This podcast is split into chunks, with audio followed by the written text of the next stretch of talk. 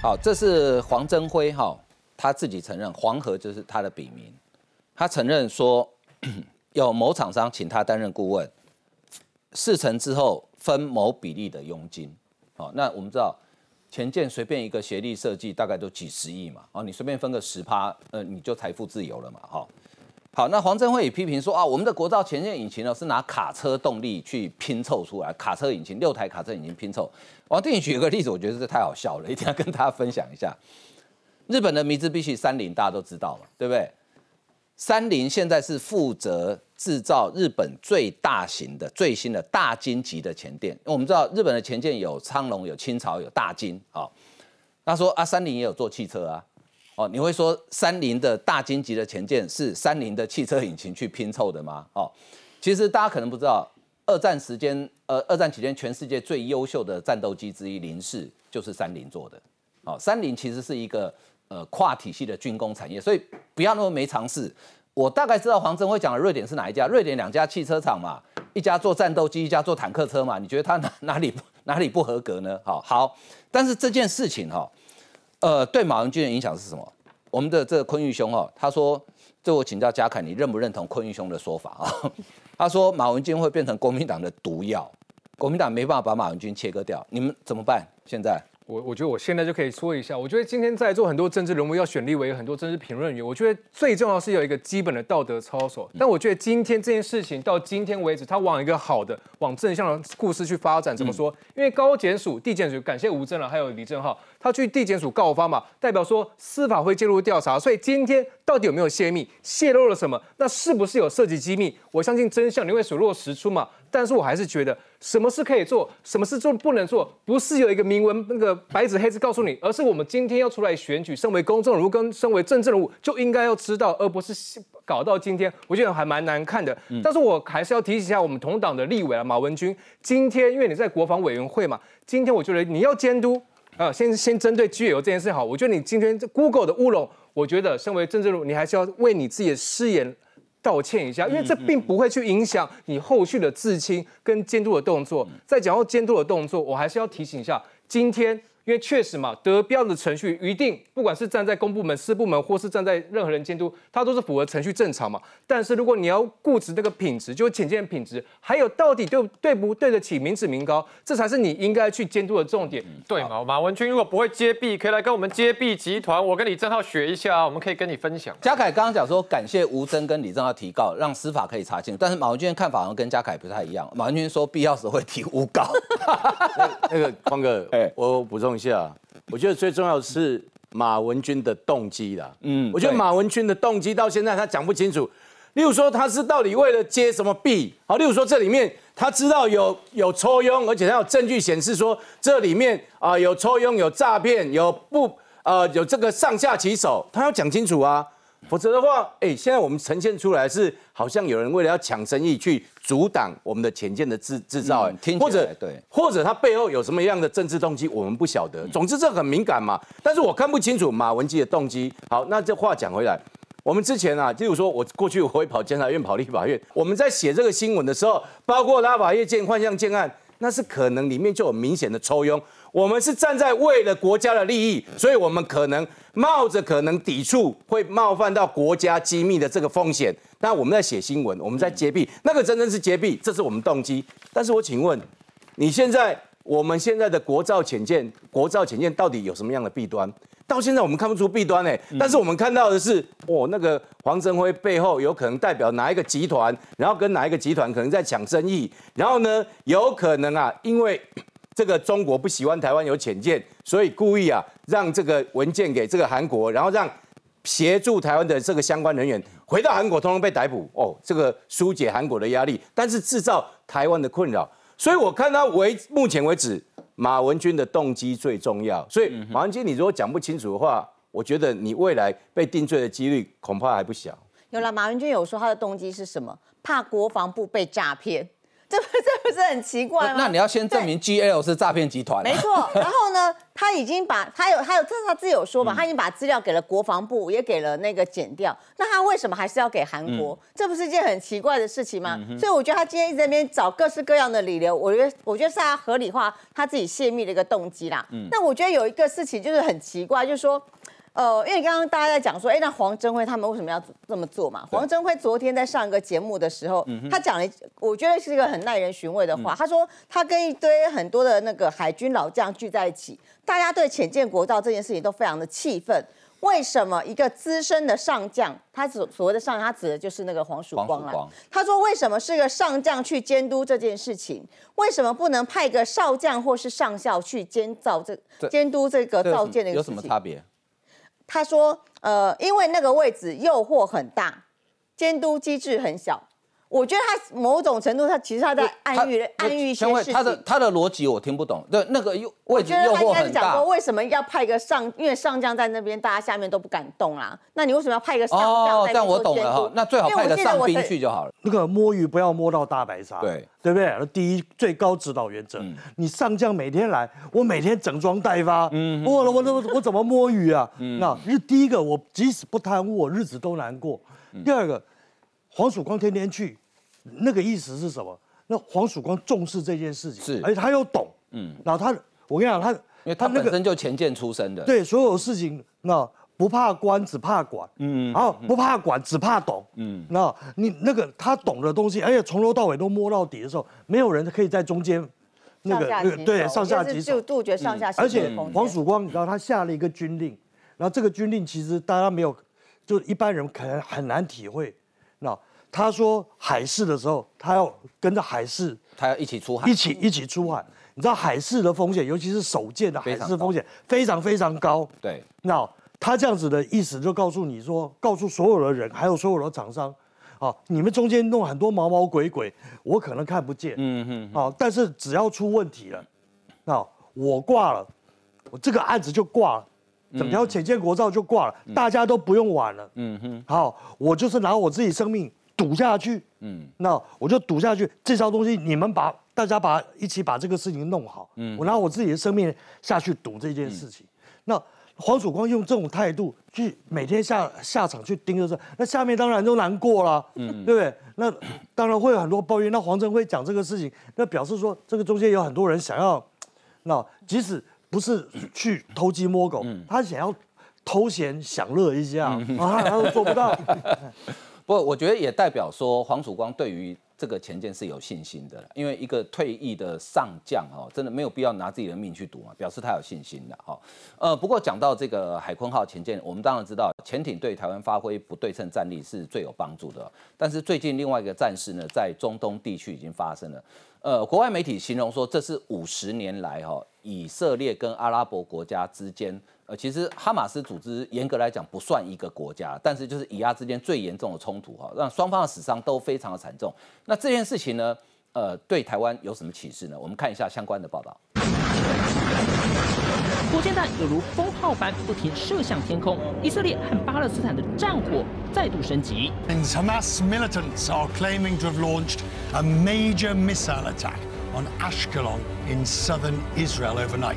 一百五十余枚火箭弹在天空中和以色列铁穹防御系统展开激烈攻防战。前一天，以色列首都特拉维夫本古里安机场才有大批民众涌入，准备逃命，同样沦为哈马斯箭靶，让以色列忍无可忍。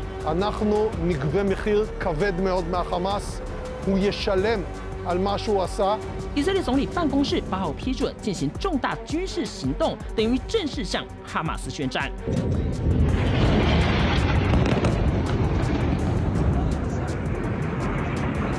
以色列从早到晚对加萨地区狂轰猛炸，市区沦为一片废墟，犹如大型爆破现场。All the places which Hamas is deployed, hiding and operating in, that wicked city, we will turn it into an island of ruins. 除了哈马斯在加萨的情报总部遭到以色列空袭，据传四百多名武装分子遭到击杀。哈马斯领袖之一尤尼斯位在加萨一处难民营的住家也被彻底炸毁，是否身亡还没获得证实。The IDF says it is preparing for a potential ground incursion and that all options are on the table. Thousands of Israeli reservists have been called up for the task. 以色列已经准备大规模动员，五十一岁前总理班奈特也响应国家号召，着装加入前线士兵行列。以色列也包下希腊二十架航班，预计在五千名以色列侨民回国打仗。以巴两地烽火连天，势必又在引发严重人道危机。好，战争真的不会有赢家哈。呃，就算是哈马斯组织发动突袭，然后以色列伤亡很惨重哈，到目前为止大概已经好几千人受伤哈，那死亡的也几百人。那可是呢，以色列马上报复的铁剑行动呢，也造成加沙走廊至少两百三十二死哈，整个大楼刚刚画面也看到那个倒塌非常严重哦。不过这个问题哦，震惊全世界，因为美国都派遣最新的核子动力航空母舰福特号打击群哦到中东去了。不过请教这个对军事研究昆玉雄哦，呃，两个问题。第一个，我们知道以色列的情报单位大概是全世界最优秀的其中之一，尤其对中东地区的情报哦，这是完全没有预警啊。第二个问题是，以色列铁穹防空系统也知道嘛，而且它的防空飞弹密度大概是世界上仅次呃少数比台湾密密度更高的嘛。为什么这次这么伤亡这么惨重？好，这两个问题哈。第一个，以色列的情报系统不是第一次失灵，嗯，上一次失灵就是一九七三年的赎罪日战争，也就是一九七三年十月六号，所以刚好这一次前，对，现在这是五十年纪念日，好，这一次的发动攻击的时间就是赎罪日战争的五十年纪念日。大家如果要想要轻松一点去了解赎罪日战争，可以去 Netflix 上面。有一部叫做《眼泪谷之战》，嗯，好，那部就演了那个整个的过程。其实以色列不是他的情报收集还是很强，以色列都把最聪明的人送到情报单位去，啊，他的情报真的很强。他其实他情报单位掌握了很多的讯息，拼凑起来说可能会有这个事情。他至少以色列的莫沙德那其实收到最少十一次明确的警告，嗯，说这个埃及跟叙利亚还有各个国家会联手。可是以色列人梅尔夫人什么？他一心一心在你讲的是赎罪日战争。赎罪日战争，一九七三年那一次，摩萨德就是以色列的有点像中央情报局了。对，中央情报局。然后你知道，他梅尔夫人跟政府高层，还有那时候的呃国防部长戴阳，啊，然后那个时候的情报局莫萨达的负责人叫扎米尔，这三个头子都相信，那说第一个，那我只要这个他知道叙利亚很想打。可是，如果埃及不动，叙利亚就不想打。嗯，如果叙利亚不想打，埃及也不会打。嗯，啊，所以他们相信这两个不会联合。嗯，可是事实上，这两个人两个国家早就秘密联合。好，第二个，那他相信这个国际斡旋或者是这个政治气氛上面，现在在往和平的方向走，没有人敢来来敢动以色列，所以他就开始轻忽了。啊，结果很多下级送上来的情报，甚至约旦国王胡生亲自飞到这个。这个那个那个特拉维夫去跟老那那个那个梅尔夫人当场讲说，那个你那个好像要发动攻击了，他都不信。嗯，那最后勉勉强强相信的时候，那啊好，那下下令动员，那离开站只有六个小时，根本就来不及。那所以那次也是被奇袭，这一次的状况几乎一模一样。嗯嗯嗯。那很多的讯号可能已经有了，但是现在的状况还不明。嗯啊，但是。那这个可能是以色列轻忽了，或者而且最近的状况是什么？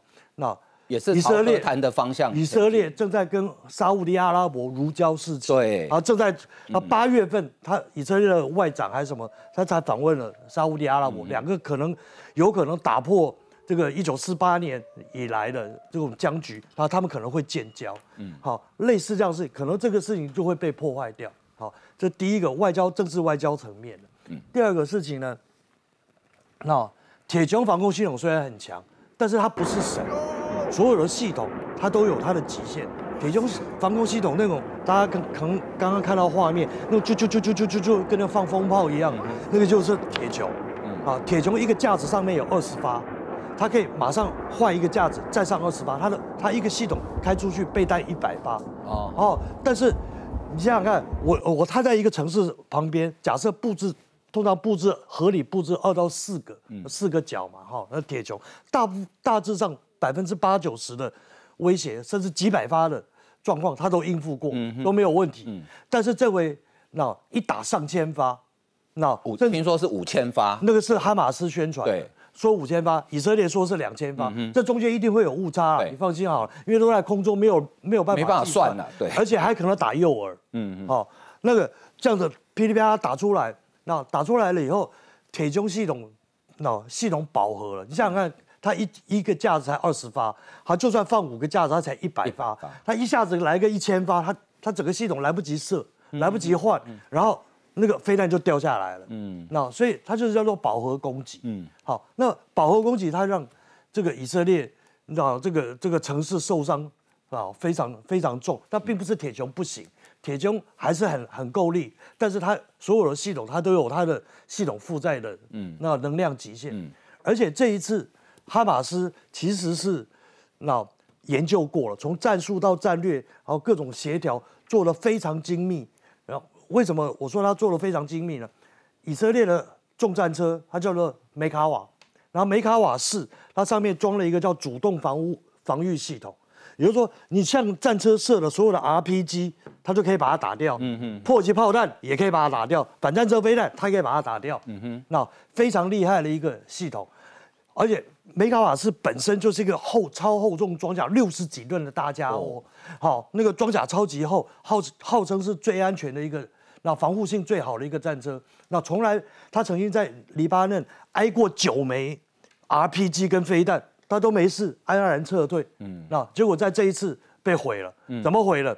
那哈马斯用无人机，哦，那用无人机，因为那个那个战利品主动防护系统，它是。打那个速度，它的它的计算速度是打快的，嗯嗯，那结果它的无人机都慢慢飞，然后你看到那个照片是要从后门，嗯，把它炸掉的，嗯哼，那那后门把它炸掉的时候，然后这个这个里面的成员就没有逃生，然后全部都阵亡在那个里面，嗯嗯，好，所以哈马斯已经找出来他的一个破，针对他每一每一项优势，他找出了。一些破解方式，比如说你有铁穹，没关系，我就饱和攻击。嗯，好，你马卡瓦很强，我就用无人机来对付你。嗯，然后南部呢，他就把用怪手把那个铁铁丝网拉进，拉掉了以后，冲进城市里面去，去到处杀人。嗯可是有一件事情大家要注意，他为什么会去那个俘虏大批平民？嗯，对。那大家搞不懂，如果你是要像以前海盗的话，他会俘虏市长啊。那俘虏当地企业家、有钱人，他没有，他随机掳掠，嗯那掳了一百多个平民进去，要当人质吗？人肉盾牌哦，让以色列投鼠忌器。从二零一二一年的时候，大家记不记得有一个画面，就是以色列要攻击加沙走廊的时候，就他用那个飞机丢那个钻地弹，然后哈马斯好几个指挥官，那通通都遭受了歼灭。那所以哈马斯现在就绑了这些人质。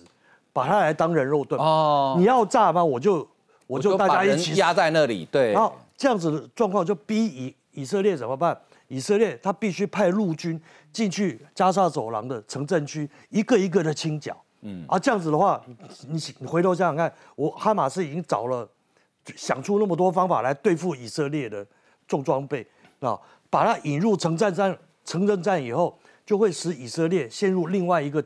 泥沼，以色列陷入泥沼，打一阵子以后，是不是美国要支援他？美国又被拖入这个泥沼，那中东可能又被激起民族主义，然后它的油价可能又上升，世界又陷入另外一个泥沼。我觉得这才是他们真正要弄的目的。听起来真的是地球村哈，牵一发动全身哈。那这个苏子云哈，呃，苏苏教授他的看法跟这个呃坤玉兄蛮像的哈。呃，他说为什么这次呢？情报单位有可能失灵，就是因为最近沙地阿拉伯和谈进展顺利，呃，可能会建交，好，使哈马斯失去最大支持人，这是以色列情报组织降低了戒心，好，那这件事情呢，总统府呃有发表声明啊，除了谴责恐怖攻击之外，也对于这个不幸伤亡的呃这个以色列军民啊致上慰问跟哀悼之意。那赖辛德副总统也有。朱立伦也有讲话，这请教一下巧慧哈。朱立伦说：“让大家感受到什么叫兵凶战危啊！相信两岸和平才是大家最期待的。没有任何一位台湾民众看到战争或兵凶战危的情况，呃，你可以称它为废话但是，哎，你谴责发动攻击的恐怖分子有这么难吗？那巧慧，你觉得这件事情对台湾来讲，我们可以从里面学习到什么教训？我首先我真的是觉得，如果国民党的 国民党的内部内部可以像在我旁边这样青年世代哦，多一点正道，然后多一点讲道理的人，其实我觉得台湾真的可以进步很多。这种事情发生的这么明确，就是一个恐怖组织对平民城镇发动攻击，这有什么好不谴责的？我实在是不能理解朱立伦现在不谴责、不谴责哈马斯，而是用最大的标题、最大的一个声量来告诉大家说，让大家感受到兵凶战危。他是想要激起台湾人民对战争的恐惧吗？我说真的，其实。看到这样的画面，看到这样的新闻，真的是地球村，大家确实是都很难过，因为战争之下最辛苦、最无辜的就是平民，不管你是哪一边的民众，其实最无辜的就是死伤的民众，而且已经两边都伤亡非常非常严重了。可是说真的，我们这样在这个周末突然间，世界又多了一场这么严重的战争，大家能够看得出来这个战争是怎么发动的吗？其实没有任何理由哎，老实讲，老实讲，大家你看，如果是台湾自己的话，我们那不是都还在看什么节庆新闻啊？中国要打台湾也不需要理由啊。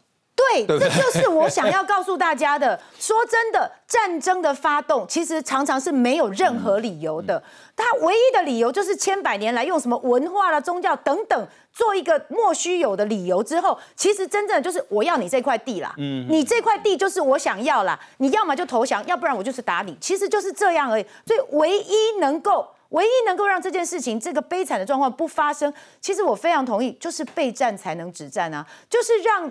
对方觉得我们非常强大，他还没有准备好。Not today, not today, not today，让他永远觉得他自己还没有准备好，可以这样攻击我们。像刚刚坤宇老师说的嘛，其实哈马斯就是因为觉得哦，我准备好了，我都找到你的弱点了，所以我就可以发动攻击了。那如果我们自己能够把我们自己武装准备好，我们从来没有要攻击别人，但我们一定是准备好。才有办法让别人不是今天来打我们。嗯哼，的确哈，呃，可是如果我们国内有有人把自己的弱点告诉别人，那那又是另外一回事了。是啊。好，那接下来看这个呢，也是呃备受谴责啊，就跟恐怖攻击差不多蛮像。我称它为网络的恐怖攻击啊，就是用这种暗黑网军呢，用境外人头账号去带风向哈。这个事件的主角，呃，林北好友脸书粉砖的版主叫林玉红，他已经回到台湾了。很快在机场被带走讯问之后呢，马上被收押禁见。那我们来看相关的报道。林北好友林玉红自导自演遭恐吓，桃园地检署八号凌晨以伪造文书、诬告以及恐吓的罪嫌裁定收押禁见。有人指示你这么做吗？跟许哲斌是不是第一次合作了？他说什么想要自导自演？林玉红爆出自导自演恐吓后，就传出他人已经在国外。七号凌晨返台后，马上被远警带回讯问。原本七号晚间八点半就要开羁押庭，但拖延两个小时，到了十点半才开成，原因也曝光。原来林玉红之前声称被恐吓，委任律师郭义庭，而全案逆转自导自演后，郭义庭同样受委任成其辩护人，有角色利益冲突，被要求更换律师。而之后在历经二点五小时庭讯，桃园法院在八号凌晨一点裁定林玉红收押禁见，也成为意外插曲。行使伪造准事文书啊，为指定犯人诬告及第三百零五条的恐吓等罪嫌，湮灭及勾串证人之余，那。讯毕之后，向法院申请羁押禁见。而桃园地检法官指出，因为涉案国民党党工许哲斌被捕后，声称事发后林玉红曾要求删除彼此通讯记录，而林玉红返国后，检调搜不到手机、笔电。林玉红则称十月七号回国前，手机在国外火车上遗失，一切都太过巧合。因此，法官认为林玉红犯嫌重大，还有共犯待查，且对社会安宁造成重大危害等三大理由，将他收押。自导自演案持续延烧。到底背后真相为何？就让司法调查清楚。好，这个自导自演的恐吓案哈，时间序我们简单帮大家整理一下哈。最早是在九月二十一号，许泽斌在咖啡厅恐吓，然后九月二十二号林玉红说我被恐吓了，找律师提告。九月二十七号，许泽斌录自保录音档。十月一号，林玉红搭机离台。十月二号，林玉红说被恐吓，自导自演案情碰曝光。十月三号，许泽斌收押禁见。十月七号从维也纳搭机回来，并宣称手机电脑在机场失窃了。然后十月八号凌晨一点裁定收押禁见。啊，那这里面有两个很巧妙的地方。第一个说手机电脑在机场不见了，但是他没有报案。哎，我觉得林玉红是不是有一种人格，就是他特别讨厌警察哦？因为他被恐吓的时候，他没有报案啊，他是贴粉砖，然后呢，陈建仁院长说哦，我们要好好办了，就警察说我们来帮你，他拒绝跟警察见面，哎，这很奇怪啊。然后东西不见了也不报案，他的律师更奇怪，这个我真的没有看过这种律师啊。律师一般都是帮当事人辩护嘛，啊，通常我们常听到说啊，这个人很乖啦，他真的是不小心，哎，竟然直接讲不要叫他好油啦，叫他坏油，他坏透了啦，哦，我先请教博文哦，他跟许哲斌其实看起来本刑都没有很重，也不是什么杀人放火抢劫，为什么两个都收押？哎，焕哥，我认为许哲斌跟林玉红哦，目前为止，我如果形容这是一个诈骗集团的话，我们目前大概只有抓到车手而已啊。哦，这两个只是车手，这两个跟他车手，你看，他们这两个绝对不是什么幕后的主嫌，重要的引武者都不是。嗯，这两个我跟大家讲，为什么这是一个集团犯案？哦，你看那个林玉红很厉害哦，案发的时候立刻第一时间他就可以跑到什么？说跑到奥地利去是，嗯，然后跑到欧洲奥地利去，然后呢，在那边哦，立刻也不知道哎，临时去，然后好像就马上有人帮他安排好食宿，然后。处理完事情之后回国时候说笔电跟手机不见了。嗯，我请问大家，他去奥地利有没有人接应他？他的笔电跟手机不见，不见应该当地报案呢。哎，笔电也是那么大的东西，那么重要的东西，请问他他他这个不见到底是不见到哪里？都没有任何交代。所以我认为这中中间当然疑点重重嘛。大家知道这件事情哦，如果不是因为后来翻车的话，这是一件政超完美的政治谋杀案呢。嗯，为什么？嘿。阿德处理后哈，那顺顺啊的无代基；处理不好，一别康马上到国外去把党政、民进党党政弄出来，然后全部这个让甩锅给民进党。所以我认为这背后有很大的一个策划。刚刚晃哥你特别讲到这位律师说，哎，奇怪，这这个林林啊，这个郭律师，林玉红哎，这个郭律师说，人家讲说，哎，林北好油，林北好油，人家访问的时候说，林北好油这件事怎么样？他说：“不要讲好油了，讲坏油了。”哈，哎，奇怪，自己的律师讲自己的当事人说他是坏油，说他是坏分子，那你怎么样能够替他辩护？后来人家查出这个律师的背景，哦，原来他过去跟张家的关系很好，他是张家的御用御用律师啊。哦，现在很多人提醒我说，李加分，嗯，很多人提醒说不要去讲什么什么张家了，要讲工厂工厂家族了哈。那我的意思是说。这个律师如果说长期跟，因为大家知道李嘉芬黑马贵贵给婚姻寡，因为弄错后悔了哈，嗯，是不是这个玉所谓被形容为过去可能长期跟这个工厂家族非常好这位律师，搞不好他来担任这个林玉红的律师啊？我跟大家讲，这个有时候啊，这个有个利益冲突的这个。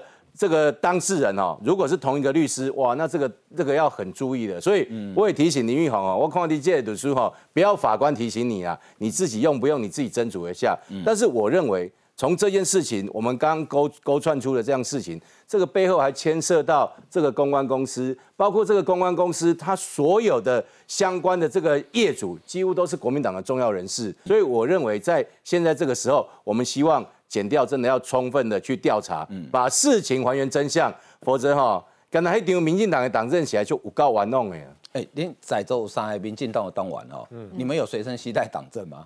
没有呢，投票的时候才会拿出来。应该没有吧？对不对？小慧，你有没有听过一个律师骂自己的当事人说这个人是坏蛋？没有啦，这个这样真的是非常不合伦理道德的，而且 老实讲，这也不是只有道德的层次而已。我们做律师的还有律师伦理规范这样子的一个规则在里面。你要么就是不认同他，你就干脆不要接这个案子嘛。那你如果接了这个案子，其实你就等于是要跟他是站在同样的立场上面，所以你就是要做好他辩护人的角色。嗯所以你拿到的任何资料都不应该是对他不好的这样子来辩护。那你觉得他这个律师为什么要这样讲？故意的吗？所以我才觉得，因为我今天有看到其他的报道啦，说他是呃开玩笑的说啦。可是我觉得，即便是连开玩笑都非常的不恰当，因为你怎么可以在所有的媒体面前这样说啊？他是超级坏，坏透了。老实讲哦，你律师你要做的时候，你也知道嘛，他从国外回来一定会面对这么多的媒体，律师甚至要告诉他如何面对媒体的状况，对不对？什么时候要讲话，什么时候不讲话，要讲什么不讲什么。结果当事人没讲话，你反而自己讲，还讲他坏透了。我觉得这非常没有。道理，王一川真的是很坏，也很认真哈。他去查了林奕宏的班机时间，哎，他说哈，坏油地沟油，本人他叫他地沟油了。台湾时间晚上六点零六分，维也纳起飞。台湾有媒体晚上十点二十六分独家说你要回来，你真的隔天五点五十三分抵达，所以他是搭这班飞机没有错。这是华航的 CI 六十四，维也纳时间晚呃这个起飞好，然后呢下午好，然后到早上到，这这班飞机没有错，起飞跟出发时间都没错，但是这个时间差的问题在这里。台湾的媒体十点二十六分独家说你要回来，以现在电子媒体竞争激烈的程度哈，你如果是六点零六分知道他明天要回来了，你六点十分才发新闻，长官大概就翻白眼给你看了，白眼大概翻到额头上去了啊！你不可能说有一个独家我压到十点多才发，所以王一川怀疑说啊，所以你是说你通知完媒体之后手机就被偷了哦？啊，你是坐飞机开窗户不小心掉出去哦？你当我们就不会查起降的时间吗？吴真，你觉得王一川这个分析有没有有没有道理？当然很有道理啊，因为呃林玉红等于说我们看他所做所谓一连串太多不合理了嘛。首先他自己说他被恐吓，很担心他的老婆小孩的人身安危，但是这么担心的时候，竟然自己一个人坐飞机出国玩。啊，老婆小孩也没有带出国，所以奇怪，你到底在担心什么？当然后来发现原来是假的，一切都假的嘛，当然不担心喽。嗯，所以你看他早就一切都规划好了，他先自己一个人出国，接下来呢，出国还记得带党证，然后不止如此 啊，带了党证出国还记得啊，这个前面要发文，要这个发文澄清，要发泼文泼秀党证的时候，手机笔电都在；要发文骂蔡依的时候，手机笔电也也在。嗯，啊，偏偏就是最后要回台湾的时候，哎，手机笔电就不见了。哦，但是在这个不见的过程中呢，还可以预告台湾的媒体说，哎，我现在要回来了。哦，所以这个当然会起人疑窦嘛。要么是你真的是一切都计划好了，有同伙同时帮你发消息，还是说，哎，有人跟你一起搭飞机，你在飞机上直接把手机给他了呢？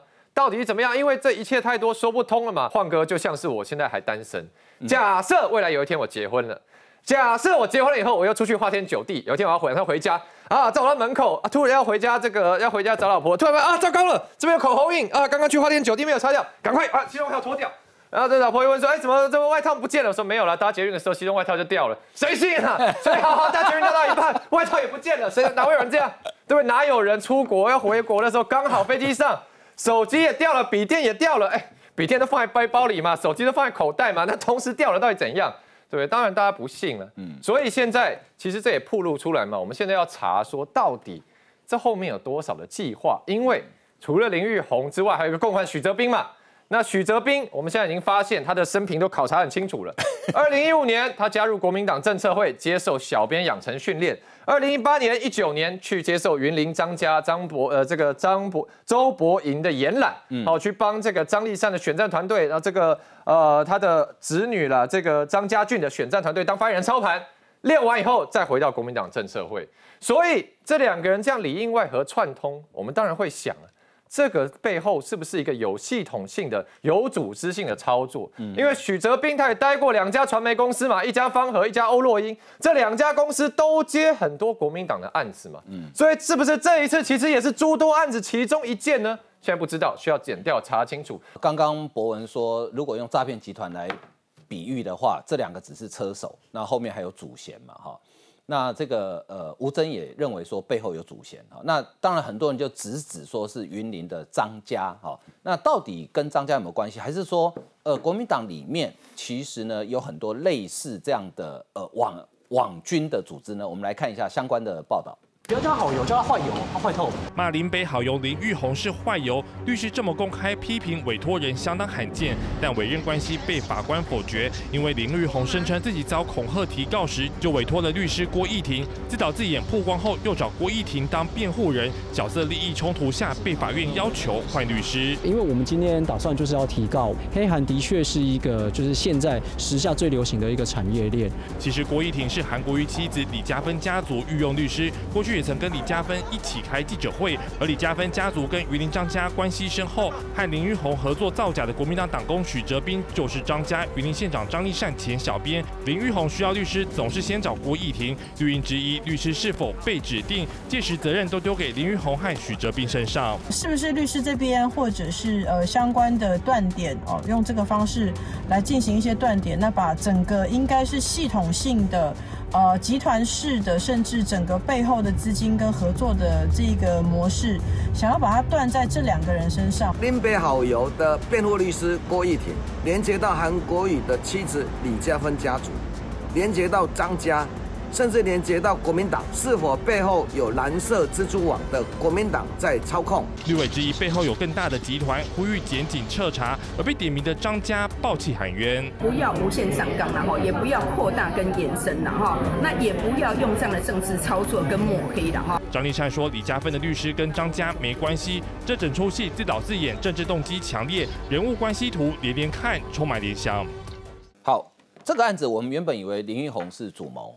哦，可是随着许许泽斌被收押，然后呃后面的很多事情慢慢揭露之后，发现林玉红应该不是主谋，他搞不好只是提供资讯而已。所以呃，民进党立委认为说他可能是被舍弃的断点了。为什么我这么说呢？呃，这张关系图应该大家呃看得蛮熟悉的哈。许泽斌、好友这两个，然后呢？呃，他们当时很多国民党委员声援他们，哈，呃，现在也也没人道歉，哈，连呃管中敏也不道歉，他也骂说你们骂我骂我是啊怎么样的人，哈，你们自己也是那样的人啊，因为那两个字我们讲会不会 NCC 罚钱啊？奇怪，前台大校长可以讲，我们不能讲啊。好，那这里面牵扯到一家方和传媒，啊，方和传媒，方和传媒是谁开的呢？呃，周伯银，周伯银，周伯银是张家俊的先生，但是他后来。呃，也就是说，周伯银曾经两进两出方和传媒的董事长，他要有党职或接公职的时候，他就把董事长换人，所以由此可以证明，周伯银在方和传媒他是有绝对的影响力，他说了算，谁当董事长就是谁当。好，好，方和传媒被查出来，几乎都接国民党的生意，可是接着查下去呢，就更有趣的事情出现了哈。这张表哈。因为呃，许泽斌被捕之后，检方查出来他是另外一家公关公司的大股东，而这家公关公司有所谓的人头账号，而且是境外的。哦，台湾基进就把它整理出来了哈。方和传播负责人周伯银现在已经换人了，那这一家在中山北路这一家就是欧若英，欧若英的董监事名单里面有刘宗儒，又有。孙文思，好，然后另外一个叫许泽斌嘛，我们都已经知道了，好，然后这个是谁呢？叶旭红，叶旭红是国民党主席办公室的主任，陈怡新，好，是中国国民党国际部的专员，然后呢，你去查，我我们去查了一下，所以，哎，这里面很多都是国民党的党职人员，所以我们去查了一下，国民党政策会有几个党工呢？曾明忠是政策会执行长，有三个，有两个是网军，所以刘宗儒跟许泽斌这两个都是千惠。你说这件事情跟国民党真的没有关系吗？难难怪民进党会开记者会质疑说，哎，啊你们是在养网军吗？我觉得当跟国民党有关系，而且我现在觉得国民党现在麻烦大。不过我先回来先讲一下那个林玉红，因为他刚刚说那个他手机、笔电都在维也纳被偷。那这么巧，你刚回来的时候，要回来的前一天，你东西就被偷，这根本比巧虎还要巧，好不好？有这种那么巧的事情吗？但是我觉得林玉红其其实只是在这整个一个事件里面的一个小角色。就小配角而已。嗯，我觉得真正重要的许哲斌的问题，我觉得会大于林玉红。为什么？因为许哲斌现在牵连到是，因为他是国民党的一个党工嘛。对。那现在有发现说，哎，你现在国民党的两家的那个公关公司方和跟那个欧洛英，其实都跟他们有关系。对。所以我觉得你国民党现在要把跟这件事情要撇清哦，我觉得现在是有点难。我算了一下哈，欧若英的董监事名单里面哈，陈怡新、叶旭红、孙文思、刘宗儒。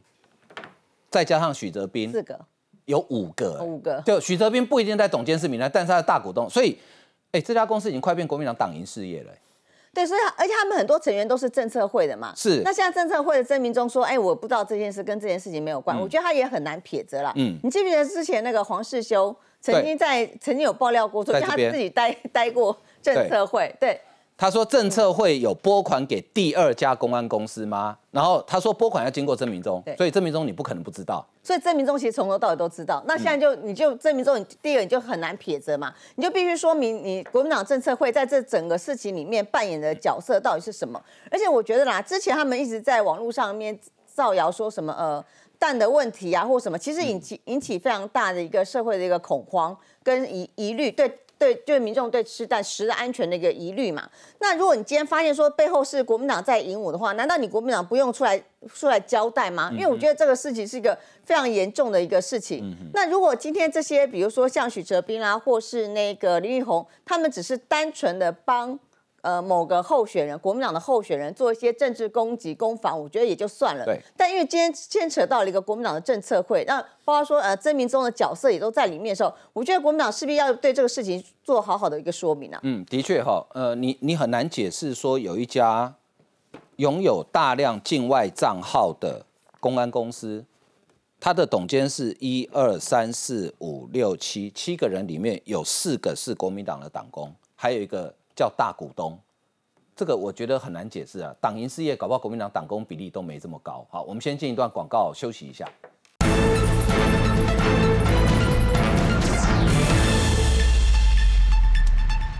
好，刚刚给大家看的这家公司叫欧若英哈，它公司登记在中山北路一段。呃，现况仍然核准设立，因在营运中。但是呢，在许呃这个许哲斌被收押禁见之后哦，这家公司很奇怪哦，呃，网页不见了，然后 YT 上面的影片全部下架。一般来讲，一家正常经营的公司不会这样子干，因为哎啊，我要做生意啊，我网页下架，然后我 YT 是我过去的作品，我为什么要把它弄掉？可是他竟然就很奇怪哦。然后呢，国民党党工占的比例很高，所以哎，嘉凯，这是你们国民党网军吗？因为台湾激进是这样怀疑了，黄哥，我跟你说，我刚刚看你那些名单，我还是觉得我自己的资历太菜了。因为很多人我都不认识啊，这些人我完全都不认识。但是我觉得，从到林北好，有林北会或是递给我这件事情来说，我觉得很多的人都是受害者，被骗了。怎么样被骗？我记得我那时候很多国民党，我也开了一场记者会，但是我针对主题是因为他被网络霸凌。网络威胁威胁嘛，所以今天我觉得今天不管林云宏，你应该好好反省才对。不管你的笔电或是手机丢了也好，我就就应该找出来嘛，而不是编随便编个理由。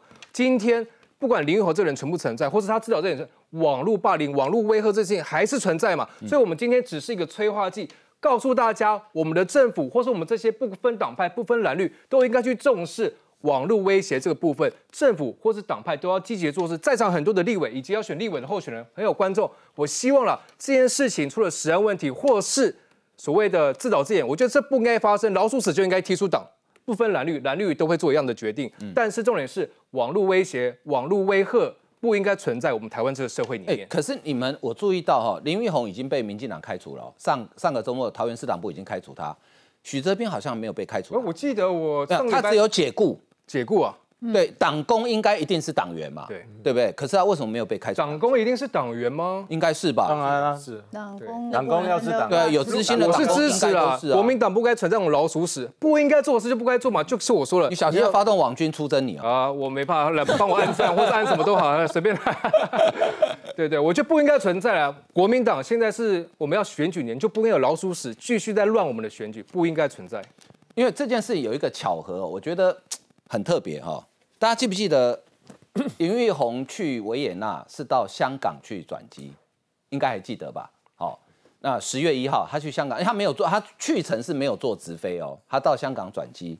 然后温朗东是去查了，他说那一天香港根本没有飞维也纳的飞机。好，那怎么去的？呃，有可能转到第三地吧。好，表示他很急着出国。这是今天检察总长的座谈会，他说呢。香港现在是境外势力发动对台网攻的重要基地，近期重大假讯息源头都来自于香港，企图借选的中共则是引武者。所以很巧合，林云宏去香港转维也纳回来，手机笔电不见了。然后呢，香港是最大假讯息的源头，所以这件事情到底背后跟中国会不会有关系呢？因为呃，石板民夫是这样认为的，他说。呃，这个二陈部长就陈时中跟陈吉仲啊，是中国最恨的这两个人，因为陈时中防疫做得很好，让中国脸面上无光。陈吉仲呢，农业部长，因为中国没理由进台湾农产品的时候，陈吉仲都处理的还不错啊，让台湾农民没有受到损伤，在我们国内也没有引起很大争议。所以，坤兄，你有没有觉得这有没有可能是真的背后真的最大的引武者是中国？那当然有可能啊，而且这个事情那个。出来的时候，假那个鸡蛋事件出来的时候，我后来有写一篇，嗯，然后前一阵子写一篇，就是从米棉之战，然后到这个蛋蛋危机，嗯，米棉之战是什么？是一九四九年，啊，甚至在之前，好，就是这个老蒋他们在大陆还在大陆的时候，上海的物价就飞腾，那那个从抗战时候就开始涨，然后到了一九四七年完全恶化，然后就涨什么？涨米，嗯，涨棉棉纱。那米是什么？米是城市的，然后棉纱是什么？棉纱是农村要的，还有另外一个煤球，然后最后连鸡蛋都涨。我妈妈那时候就在那边啊，嗯啊，我妈妈那个小时候，她就说，你知道那个物价飞涨到什么地步？早上哦，她就去，她就还还那个时候还配合，然后金融整个法币崩跌，她早上就要抱一一袋的麻一麻袋装一麻袋的钞票去买鸡，等到排队买到的时候，那一麻袋只能买一颗蛋。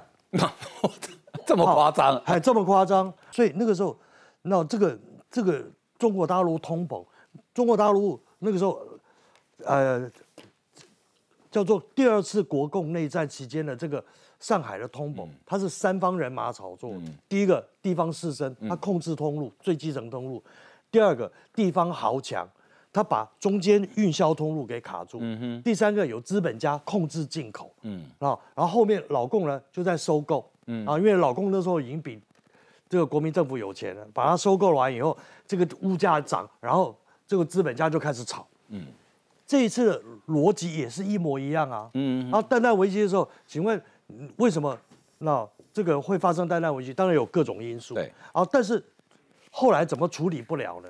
因为蛋控制通路的叫蛋商，嗯，不是农委会，农委会其实没有控制到最基层的通路。好。进口的时候呢，那农委会说实在话啊，他的控管那做的不够精，他可能他太信任某些人了。那那个蛋商，那这个蛋商进来进口蛋商的时候，他可能就是资本家啊。那他本来是要来平抑物价，结果他没有控管好，就变成另蛋商又去开一家公司，然后把这个东西弄起来，然后全部被把它这样洗了一圈，我就就干掉陈其重了，干掉陈其重，陈其重大单商再去给他涨两块。嗯哼，对。那他现在他他们这一次的玩法是非常精密的，嗯，一个玩法。你知道那个林北好友，大家讲了半天，他只是刚才博文讲的对啊，那他只是车手，车手，然后他只是放小道消息，嗯的那个人。真正我们到现在为止，那个控制通路的人，我们没有办法找到，也没办法取。其实知道你还没有办法取代，然后在在那个进口蛋或者是蛋商在或者是在炒作物价的。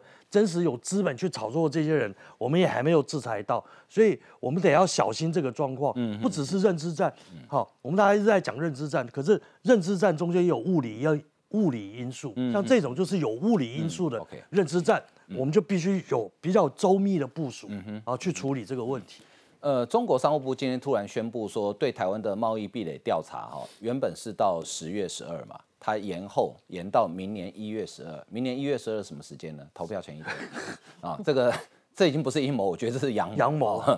呃，另外我们来看这个所谓蓝白河哈，今天呃有新的进展哦，哈，就是不是只有嘴巴说说，呃，国民党这边的谈判代表已经出现了，那现在就等民众党看要派谁当谈判代表。我们来看一下相关的报道，只要有清楚的规则就可以，再看你回应了。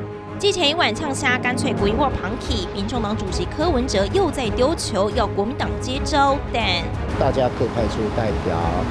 来让大家好好的坐下来，好好谈一谈。接下来我们也是希望大家尽快的能够坐下来，好好的谈。这番说法和过去几天如出一辙，就连柯文哲掉手机，似乎也被侯友谊当作蓝白断线一大原因。可能是柯市长到美国回来以后，手机因为据我了解好像不见了。那这两天我有联络，啊，没有联络上。面对柯文哲步步进逼，国民党记出拖字诀，不接下战帖。尽管伙伴九号下午发声明，派金补充黄建庭当协商代表，但主导权似乎完全掌握在柯文哲手上。尤英龙也点出，若蓝白河破局，对国民党的伤害远大于民众党。柯文哲可以豁出去，但国民党不敢，这就是柯吃定国民党的原因。蓝白河不成，柯还可以转向郭台铭，而这也正是郭董最痒的时刻。有些。事情呢，只能做不能说，很多呃透过媒体来对外放话，都是捕风捉影。团结是胜选的唯一方程式。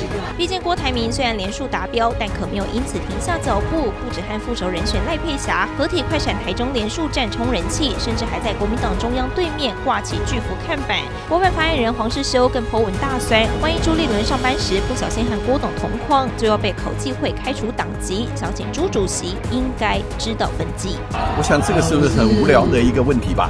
只是蓝白整合从年初喊到现在，还是只闻楼梯响。看在支持者眼里，恐怕最后也会变成歹戏拖棚的无聊议题。今天下午最新的消息哈，哎，不是只有空中阁楼了哈，现在谈判代表出炉哈。国民党呢，呃，这个是侯办下午决定的哈，是由竞选进办执行长金普聪、中央党部秘书长黄建庭为代表，与民众党进行初步磋商，正式启动蓝白合作，呼吁双方尽快一起坐下来，只要彼此关心的议题，不设前提都可以讨论。哎，所以吴正代表国民党要接招，那民众党谈判代表要谁？民众党谈判代表，那显然一定是要柯文哲自己本人出面了，因为任何人帮柯文哲讲的话，可能被谴责嘛。因为过去柯文哲的发言人也不能代表柯文哲，柯文哲的司议员帮柯文哲道歉，被他骂，是不是想垫高自己？所以当然是只有柯文哲唯一才能代表自己了。那我想讲一下柯文哲今天。抨呃，因为他今天抨击民进党说什么呃，现在是民选皇帝制，那基本上我是蛮困惑的，因为我们台湾是民主制度嘛，啊，总统也是大家一票一票选出来的，为什么我们一个现在明明运作 OK 的民主制度，到你口中就变民选皇帝制了，这是很奇怪的事情。那再来是说柯文哲说，为了要制衡总统，所以他现在要推内阁制，那这个我觉得也是非常的笑掉大牙了，就是井更小，就因为。任何念过政治学的人都知道嘛，内阁制是行政立法合一，从直接从立法院国会里面推派一个这个国会议员出来当首相，他就行政立法合一了嘛，他就没有监督制衡，那就是总统制才行政立法分开。所以你说为了要更制衡，我要过去内阁制，就是这这这这在学理上是完全不通的。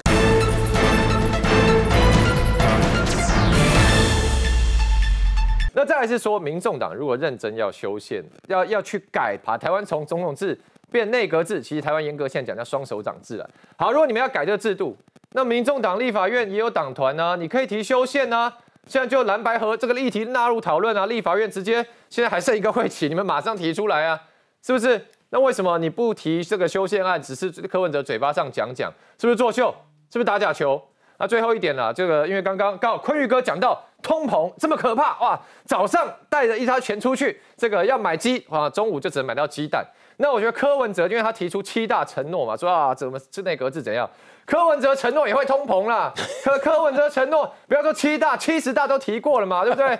当年二零一四年柯文哲不是说我的局处首长要公开遴选，i voting 吗？全部市民一起来选。那后来呢？后来怎么没有 voting？vote 到哪去了？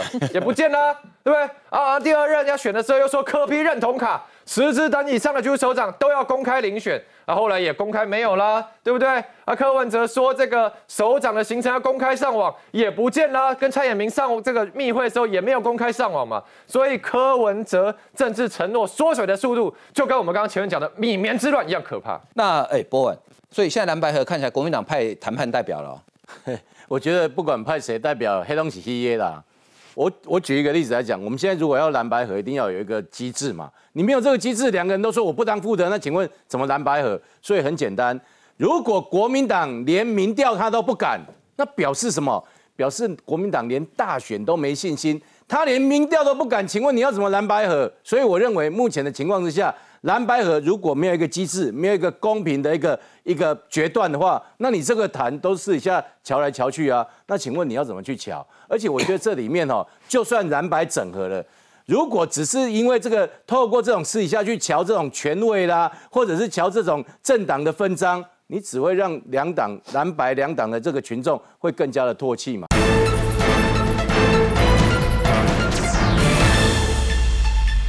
所以我认为，就算用这样的方式去勉强和，也没有办法。这个就是表面和，但是心里不会和。所以如果现在如果真的要蓝白和，那就很简单。我认为柯文哲反正他尬词很好，嗯，公阿伯来平调啊，这真的是这样子啊。你如果觉得不公平，就例如说好，那我们定一个规则，一个月以内，然后我们找十家民调公司。到一个月之后，我们就抽三家，这三家平均来啊，谁如果谁赢谁，那就谁去当政，都不要去提副的。我们没有任何权位的交换哦，那真的是不得了。问题是国民党不敢，那国民党如果不敢的话，表示他没信心啊。他现在判谈判代表是怎样？就虚张声势一下。虚张声势啊，那个哪有什么用啊？你不管不管是谁去都一样，那个牵涉到基本结构的问题，没有办法解，谁都没有办法去去代代表谁去谈判嘛。我举例来讲，如果国民党坚持不当副的，然后亲民呃这个呃民众民众党也不当副的，那不当副的，那那大家怎么瞧？那所以柯文哲那天讲啊，我们都不要讲副的，好，你就民调来决定。那我觉得这是 OK 的啊。那国民党如果连这个都不敢接受的话，表示国民党根本根本觉得他连民众党都不会赢的，更何况大选。那所以你觉得国民党国民党的群众心里会怎么想？哦，你这个侯友宜有够不好诶，哦，你侯友宜你的民民众党你都不敢选的，更何况你要跟民还要跟民进党拼，所以这个部分呢比下去那个气势一消一长，真的会影响很大了。